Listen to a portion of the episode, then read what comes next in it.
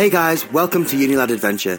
This week we're showing you around the stunning German city of Leipzig to find out just why people are calling it the New Berlin. Ja, Leipzig, das neue Berlin, die Cool Kid Town, die progressivste Stadt Ostdeutschlands. Zumindest wird die Stadt in bunten Tourismusvideos auf YouTube so vermarktet. Aber Leipzig ist nicht in allen Bereichen so fortschrittlich, denn die Stadt hat zwar über 80 Ehrenbürger, die sind allerdings alle Männer. Das passt so gar nicht ins weltoffene und hippe Bild der Stadt. Das findet auch Mandy Gerd, die kulturpolitische Sprecherin der Linken in Leipzig. Die hat jetzt einen Antrag im Stadtrat eingereicht. Ihre Forderung, auch Leipzigerinnen sollen Ehrenbürgerinnen werden. Und zwar posthum, obwohl sie also gar nicht mehr leben. Warum mir das so wichtig ist und welche Frauen dafür in Frage kommen, darum geht's in der heutigen Folge. Mein Name ist Scott Heinrichs und ihr hört Radio für Kopfhörer. Mephisto 976, Radio für Kopfhörer. Ja, es ist noch gar nicht so lange her, dass Leipzig seinen neuesten Ehrenbürger bekommen hat. Friedrich Magirius heißt der, Theologe und politisch aktiv in der Wendezeit. Vor knapp zwei Wochen wurde der jetzt zum Ehrenbürger ernannt und den guten Herrn Magirius in allen Ehren, aber er ist der mittlerweile 89. männliche Ehrenbürger in Folge. Wie das eigentlich sein kann, das hat sich auch Mandy Gerd von den Linken gefragt. Für sie ist die Frage nach Ehrenbürgerinnen Teil von einem viel größeren Problem in der Stadt Leipzig. Im Stadtrat sind immer noch nur 30 Prozent Frauen. Und das war auch die letzten zwölf Jahre so, als ich da war. Auch das hat sich nicht geändert. In den Führungspositionen sind immer noch mehr Männer als Frauen. Also äh, wir haben ja diese patriarchalen Strukturen noch nicht überwunden und das sieht man überall. Das sieht man auch eben im Leipziger Rathaus. Deshalb jetzt also der Antrag, mit dem soll es nämlich möglich werden, herausragenden weiblichen Persönlichkeiten, wie es in dem Antrag heißt, posthum zur Ehrenbürgerin zu machen. Rechtlich wäre das gar kein Problem. In der sächsischen Gemeindeordnung, da ist nirgends die Rede davon, dass neue EhrenbürgerInnen noch am Leben sein müssen. Die Frage ist natürlich nur, wäre es denn auch so eine gute Idee? Das ist durchaus umstritten. Ein Vorwurf lautet zum Beispiel, so schreibt man Geschichte um. Schließlich hatten Frauen im Laufe der Geschichte meistens durch männliche Unterdrückung wenig zu melden. Mandy Gerd, die Antragstellerin, die sagt selbst, dass sie den Vorwurf häufig hört. Besonders viel hält sie davon aber nicht dass es weniger Frauen in einflussreichen Positionen gab. Ja, das ist so, aber es gab eben Frauen in einflussreichen Positionen und es gab Frauen, die viel für Leipzig geleistet haben. Man denke nur an Henriette Goldschmidt, man denke an Luise Otto Peters, die die Frauenbewegung mitgegründet hat. Und ich finde, es ist einfach an der Zeit, diese Ungerechtigkeiten, dass die Frauen zu ihren Lebzeiten diese Würdigung nicht erfahren haben, diese nachzuholen. Damit macht man äh, die Unterdrückung oder Benachteiligung nicht unsichtbar. Der Antrag, der geht jetzt erstmal durch die Ausschüsse. Bis zur finalen Entscheidung könnte es also gut und gerne noch ein bis zwei Monate dauern. Tja, und wie entschieden wird, das ist noch völlig offen. Mandy Gerd, die rechnet selbst mit einer sehr knappen Entscheidung. Schauen wir also mal, ob dann am Ende die Gräben zwischen den Fraktionen verlaufen oder diesmal auch zwischen den Geschlechtern. Tja, sollten jetzt also posthum Leipziger Frauen die Ehrenbürgerschaft zugesprochen werden, stellt sich natürlich die Frage, wem denn überhaupt?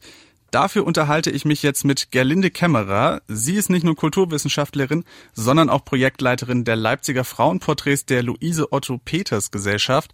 Die hat bereits 200 Porträts von Leipziger Frauen zusammengetragen.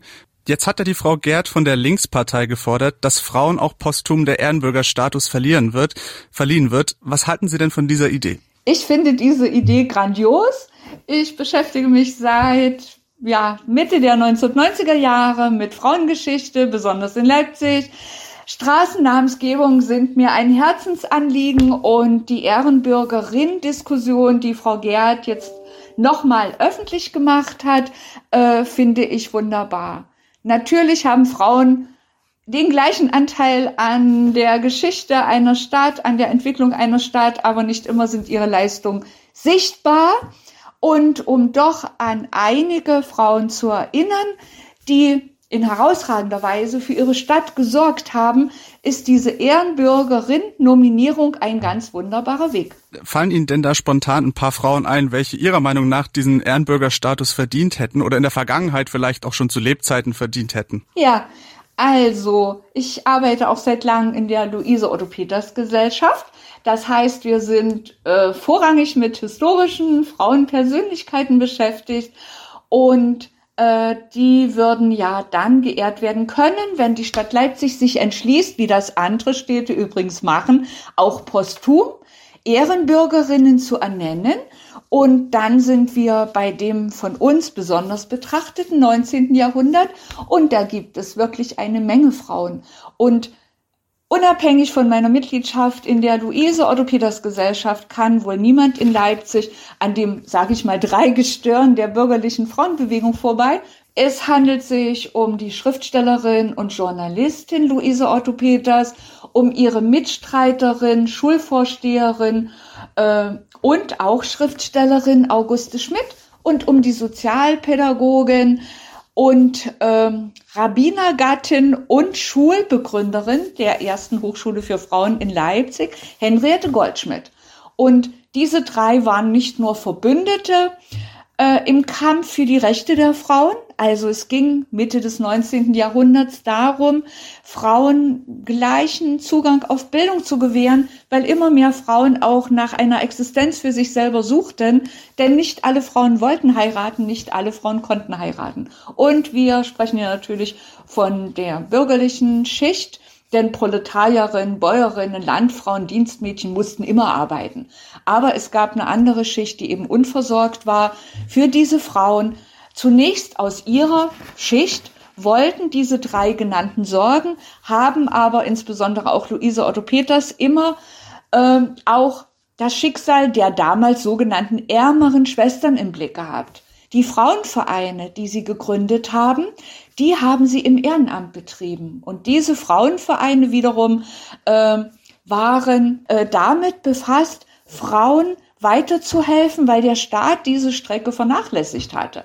Also sie haben Spendengelder eingeworben, sie haben Sonntagsschulen betrieben, zum Teil auch Vorträge selbst gehalten, weitere Frauenvereine gegründet. Äh, sie haben an Ende des 19. Jahrhunderts Gymnasialkurse für Mädchen ins Leben gerufen, weil nirgendwo die Möglichkeit bestand, dass Leipziger Mädchen äh, ja das Abitur als Voraussetzung zum Studium ablegen konnten.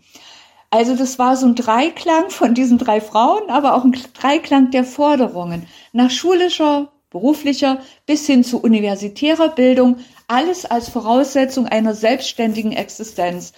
Und diese Arbeit und auch ihre Erfolge, an diese zu erinnern, alleine diese drei Frauenpersönlichkeiten zeigen, was für ein großer Nachholbedarf äh, einfach besteht. Und da ist doch so eine Aktion wunderbar. Und posthume Ernennungen haben den Vorteil, dass die Stadt ja nicht mal irgendwelche Sachen aufwenden müsste. Es ist quasi eine nachträgliche Anerkennung der Stadt für Leistungen, die Frauen in der Vergangenheit erbracht haben. Und in anderen Städten ist das Spektrum sehr, sehr breit. Ich habe jetzt eine große Sache aufgemacht mit Luise Otto Peters, Auguste Schmidt und Henriette Goldschmidt, weil wir das Glück haben, hier mit Leipzig äh, die Wiege der deutschen Frauenbewegung zu haben. Also jede Stadt wuchert mit ihren Funden und natürlich gibt es auch woanders keine Parität in diesen äh, Benennungen, auch posthum nicht. Aber es gibt in vielen Städten überhaupt Ehrenbürgerinnen. Und Leipzig das sich immerhin mit 88 Ehrenbürgern schmückt, viel mehr als Dresden oder Chemnitz, äh, das hat keine einzige Frau. Von daher finde ich diesen Vorstoß von Mandy Gerd unbedingt für uns alle unterstützenswert. Genau, da würde ich mal reingrätschen, denn es gibt ja in Leipzig jetzt aber trotzdem unabhängig von diesem Ehrenbürgerstatus, gibt es ja schon durchaus Würdigungen von die, für, für, die Lebensleistung von Leipziger Frauen. Also Sie haben die Straßennamen schon erwähnt gerade, ähm, Schulen sind nach einflussreichen Leipziger Frauen benannt oder auch Parks. Man denke da zum Beispiel an den Lene Vogt Park. Ähm, finden Sie, dass Frauen denn in der Darstellung von Leipziger Geschichte da zum Beispiel schon ausreichend berücksichtigt sind? Mm, das finde ich nicht. Äh, ich weiß nicht, ob ich die Einzige bin, aber meines Wissens gibt es bis heute keine Statistik, zum Beispiel zu Leipziger Straßennamensgebungen.